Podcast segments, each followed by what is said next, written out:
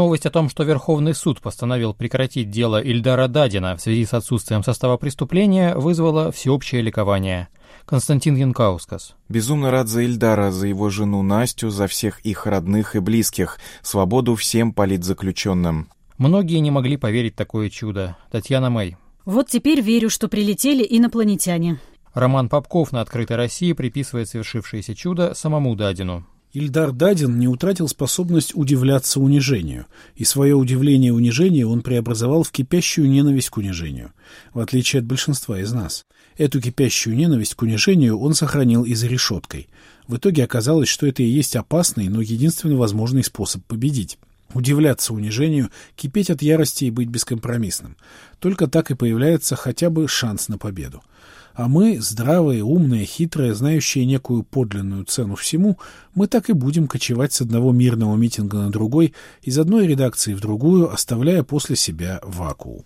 Для других комментаторов освобождение активиста стало свидетельством того, что давление со стороны общества и СМИ имеет силу. Григорий Юдин, Освобождение Дадина – прежде всего результат его собственной смелости и мужества его жены. Но в нем поучаствовал каждый, кто поддерживал Дадина против упырей. Точно так же, как четыре года назад удалось отстоять Навального, теперь удалось отбить Дадина. Общественное давление всегда дает результат, иногда не сразу. Иногда везет меньше, иногда больше, но результат дает всегда, если не отступать. Но далеко не все уверены в том, что именно общество сыграло в освобождении активиста решающую роль. Остап Кармоди. Дадин был уже достаточно наказан, чтобы заставить людей задуматься, а стоит ли оно того выходить на пикеты. Теперь пришло время проявить милость и справедливость, заставить людей говорить об оттепеле.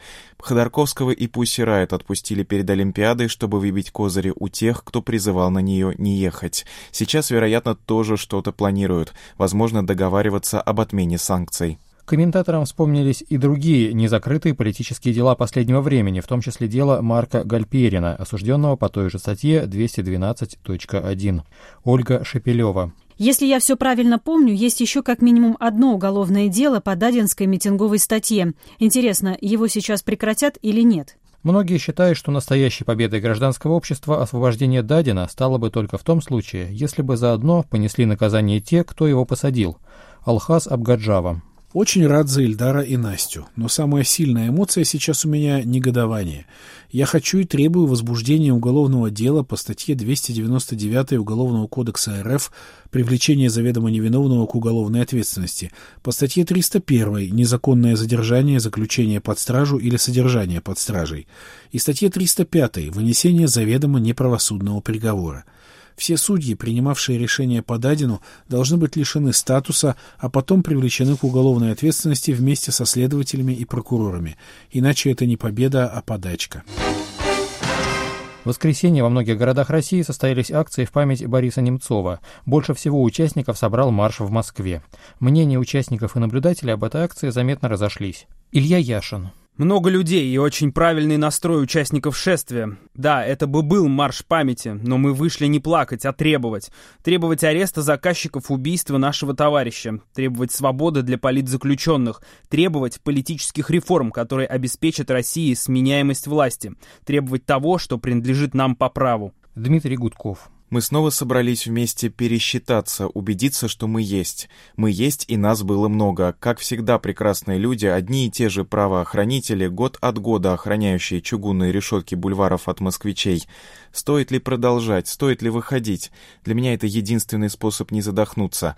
Вокруг Бориса всегда был воздух свободы, и перемены обязательно наступят. Екатерина Винокурова. Народу было много. Такая вот перепись неуехавших. Что делать было непонятно. Лев Симкин. Какие хорошие лица, говорили мне об участниках марша. Жаль только, что в основном не молодые. Молодые по большей части были в форме и сопровождали шествие. Сергей Марков. По сути дела, то, что в 2011 году начиналось как мощное движение протеста, превратилось из политической силы в субкультуру радикальных прозападников. Как коммунисты, это советская субкультура. Субкультура в обоих случаях — это политическое гетто без шансов на скачок вперед и вверх. Перед входом на марш у участников изымали наиболее радикальные плакаты и транспаранты. Владимир Милов. Наши активисты подтверждают, плакаты с упоминанием Путина полиция сегодня изымала. Запрещено обсуждать, кто довел Россию до ручки за 17 лет. Аркадий Бабченко. Если бы я мог, я бы обязательно пришел, даже не обсуждается. Но черт возьми, слушать пятый год подряд «Россия будет свободной» в огороженном загоне, на входе в который отбирают неугодные плакаты, и с идущим после колонны конвоем шаг влево, шаг вправо, уже совершенно невозможно. Виктория Ивлева. Унижение – вот главное чувство, испытанное мной сегодня во время шествия в память Немцова. Особенно в конце, потому что там, после всех, как бы замыкая шествие, шли плотным строем ОМОНовцы в пятнистых костюмах и черных шерстяных шапочках, а вслед за ними совсем молоденькие мальчишки-полицейские с собаками. Я словно со стороны увидела. Да мы же зэки в бараке, которых вывели на прогулку. Я больше не хочу на прогулки, разрешенные Вохрой по Вохрой же установленному маршруту. Я хочу гулять с сама по себе, и сама по себе принести цветы, куда захочу, в память о людях, любивших мою страну и замученных ею за эту любовь. Восемь человек, вышедшие без разрешения на лобное место в августе 68-го, были носителями свободы. Мы же носители рабства. По делам. Сами во всем виноваты. Самым резонансным текстом Фейсбука стало письмо Немцову от его дочери Жанны. «Папа, я знаю, что ты не хотел и не думал, но ты стал героем. Героем нашего времени. Твое имя стало именем нашей страны, которая вписана в нашу историю твоей жизнью и твоей кровью. Ты знаешь, как мало мы можем сделать, но мы делаем все, что можем, чтобы реализовать то, во что ты верил и за что тебя убили. Я хочу, чтобы ты знал, а ты сомневался. Для меня большая честь и везение быть твоей дочерью, и я надеюсь, что я хотя бы частично оправдала твои ожидания» сети безо всякого сострадания отнеслись к новости о том, что в Германию возвращается семья мартанцев, которая переселилась в российское село Кыштовка, чтобы спасти детей от уроков секс-просвета в немецкой школе. В России мартанцы продержались всего два месяца. Твиттер барон Мюнхгаузен. Немцы-мигранты, хлебнув в РФ великой духовности, сочли за благо вернуться в Гейропу, подтвердив, что русскому здорово, то немцу смерть. Вадим Суходольский. Видимо, секс-просвет в Кыштовке Новосибирской области был жестче, чем в Германии. Алексей Акимович. Немцы, бежавшие в Кыштовку от секс-просвещения, бежали из Кыштовки от неописуемого разврата местных жителей. Михаил Пожарский. Видимо, раньше они, наслушавшись Rush Today и европейских глупых консерваторов, думали, будто Россия — это такое царство традиционных ценностей, где бродят выцерковленные бородатые мужики и целомудренные девы, которые до свадьбы ни-ни.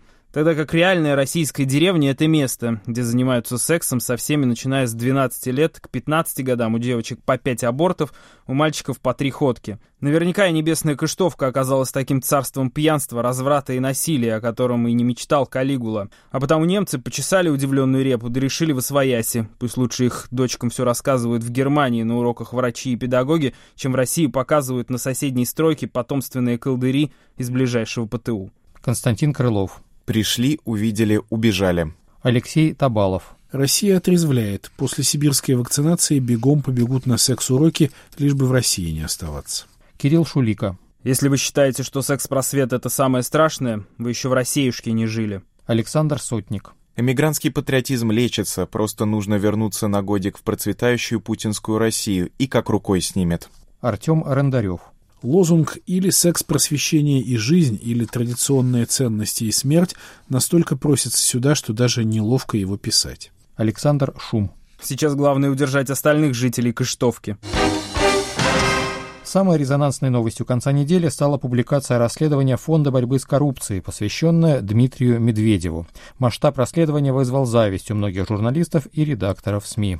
Галина Тимченко.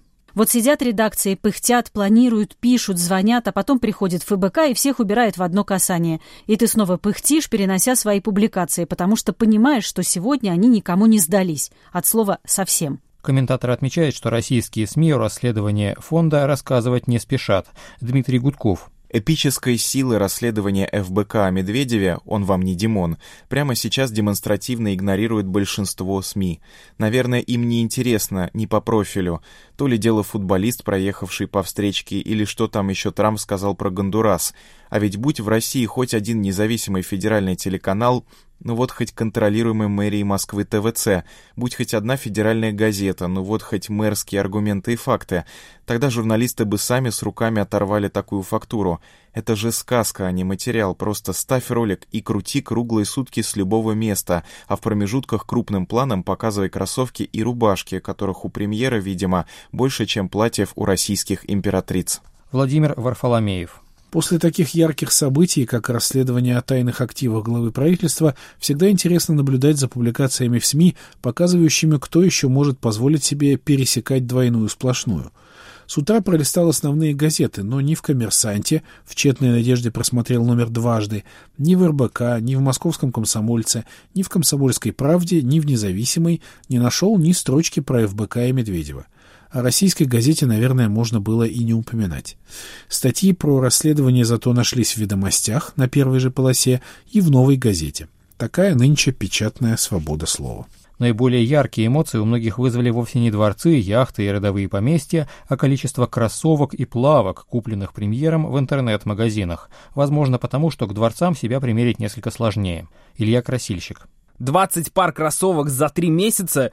Почему-то этот факт меня поразил больше всего но и другие цифры, приведенные в расследовании, вызывают похожие эмоции. Александр Морозов. Каким образом человек, который, как я в этом году, получил на день рождения в подарок в совокупности 100 евро, и все они были подарком от тещи, может вообще обсуждать политику премьера, который получил подарков на 1 миллиард евро? Как я вообще могу иметь суждение? Телеграм-методичка. Самый частый вопрос, который задают люди после просмотра очередного расследования про баснословное богатство наших чиновников, ну куда им столько, зачем? Все просто. При постсоветском неофеодализме каждый, находящийся на определенной ступеньке власти, приумножает свое состояние на подотчетной территории. И растет она в геометрической прогрессии по мере движения вверх по лестнице властной иерархии. Скажем, у мэра не может быть меньше собственности, чем у главы Гордумы – у губернатора не может быть меньше денег, чем у мэра. Вице-премьер должен быть богаче министра, а премьер-министр может быть беднее только одного человека. Давно отмечено, что бесконечная имущественная пропасть, отделяющая россиян от тех, кто ими управляет, превращает любые сведения о том, кто во власти сколько крадет, в род светской хроники и не столько возмущает народ, сколько развлекает его и даже становится поводом для своеобразной гордости за чиновников. Дмитрий Гололобов, Свежее расследование Навального убедительно объясняет нам, что Дмитрий Анатольевич Медведев не столь уж безнадежен, как президент. Может и украсть, и покараулить. Михаил Крутихин. Целевой аудитории здесь никак не могут быть ширномассы. Они это воспримут так же, как прореагировали, никак, на разоблачение сфальсифицированной путинской диссертации. Представлении далекой от элит российской публики властям так положено. Так что разоблачения имеют, на мой взгляд, несколько неожиданный эффект внутри России. Они доказывают традиционность, незыблемость и даже легитимность власти. Александр Баунов. Есть в расследовании Алексея Навального и утешительная сторона – Премьер с сыроварней, виноградниками и виллой XVII века в Тоскане с отметинами времени на стенах по сравнению с Межигорьем, Лазуркой, Страусами, Николиной горой, Золотым батоном и даже квартирой Трампа в одноименной башне — это просто сама изысканность с картонным стаканчиком за столиком кафе в стиле лофт. Не знаю, как насчет коррупции, но со вкусом у части правителей обнаруживаем прогресс. Что не утешает, так это цена, которую платит за этот прогресс российское общество. Кирилл Шулика. Конечно, Медведев никакой не смешной, а грустный. И то, что он погрел 4 года кресла, а потом вернул обратно, связано не с его любовью к Путину, а с тем, что все имеет свою цену. Освобождение президентского кресла имеет высокую цену. Вот смотрите, Навальный и его ФБК показали примерную стоимость такой услуги. Мало ли кому вдруг из вас пригодится, тогда не продешевите уж. Алексей Синельников. Суть этого скандала с дворцами и Медведевым не в том, что это дворцы Медведева. Они не его, он ими пользуется, но не распоряжается и не может их продавать. Эти дворцы — приложение к должности, как и резиденции Путина и так далее. Суть в том, что все эти дворцы и их обслуживание — замаскированные государственные расходы на содержание правительства. При этом наша страна очень бедная, а правительство, как мы видим, испытывает необъяснимую тягу к африканским роскошам. Бедная страна, где нехватка буквально во всем, содержит правительство luxury-класса. Непонятна сама логика, которая всей этой деятельностью двигает. Вот ты сидишь и едва сводишь бюджет, и того нет, того нет, везде дыры. Потом ты вызываешь чела и говоришь, а давай отгрохаем еще одну резиденцию за 3 миллиарда, бюджет культуры Ростовской области на год, с из золота. Я там буду париться три раза в год. Это правительство модельной внешности и привычек нам определенно не по карману. Нам нужно скромное, милое правительство, которое способно как-то обходиться без идиотских бань с изразцами по тысяче квадратных метров, но будет хорошо варить борщ и содержать дом в чистоте. Коллеги Дмитрия Медведева по партии «Единая Россия» единодушно решили расследование проигнорировать, на что в сети отреагировали саркастически. Ольга Романова. Комментировать пропагандистские выпады оппозиционного и осужденного персонажа, заявившего, что он уже ведет какую-то предвыборную кампанию и борется с властью, бессмысленно, прокомментировала Тимакова кино ФБК про Димона. Надо же, оппозиционного и осужденного в отрицательной коннотации, как будто не в Россиюшке живет. Альфред Кох. А вот и ответ правительства на расследование ФБК поспел. Как я и предполагал, никаких чудес. Цвет отечественной журналистики Тимакова в свойственной ей манере ответила в режиме «сам дурак». Активно обсуждается связь расследования с будущими президентскими выборами. Александр Каляндр. Я не очень понимаю смысл комментария о том, что расследование Навального носит предвыборный характер. То есть его пустят на выборы или Медведева? Глеб Павловский. Если Навальный играет всерьез, а не шутит, то первый, кого ему надо убрать с поля, Медведев, а Кудрин лишь второй-третий. Цели проекта «Навальный» обсуждаются в сети едва ли не больше, чем, собственно, предмет расследования. Самая распространенная версия – Медведева сливают перед выборами. Но есть и другие варианты. Дмитрий Михайлин. Во-первых, это прекрасное расследование стоит серьезных денег. И не надо ля-ля, что люди работают на энтузиазме. Так профессионально и в таком объеме на энтузиазме не работают. Это расследование, я прикинул, стоит минимум миллионов семь. И я хотел бы знать, кто и с какой целью их выделил. Во-вторых, а с какой целью Навальный проводит эти расследования? Если бы с целью борьбы с коррупцией, то ни одного вопроса, а только респект. Нет большей проблемы в стране, чем коррупция. Но цель-то другая, о чем написано в том числе и в конце Медведевского расследования. «Ребята, поставьте свою подпись за мое выдвижение в президенты». И это обесценивает вообще всю проделанную работу, потому что становится понятно, что это просто политтехнология – Хорошая или даже общественно полезная, но политтехнология, а не искренний порыв. И тут же возникают, не могут не возникнуть, вопросы, а чьим проектом является Навальный? Зачем вообще этот проект запущен? И какова реальная цель этого проекта? Даниил Коцубинский. Навальному надувают предвыборный шар, чтобы выпустить его на выборы с парень-партнером ВВП – чтобы народ повалил защищать царя от национал-предателя. А то существует нервирующий Кремль опасения, что самоуспокоенный путинский электорат попросту поленится на выборы идти.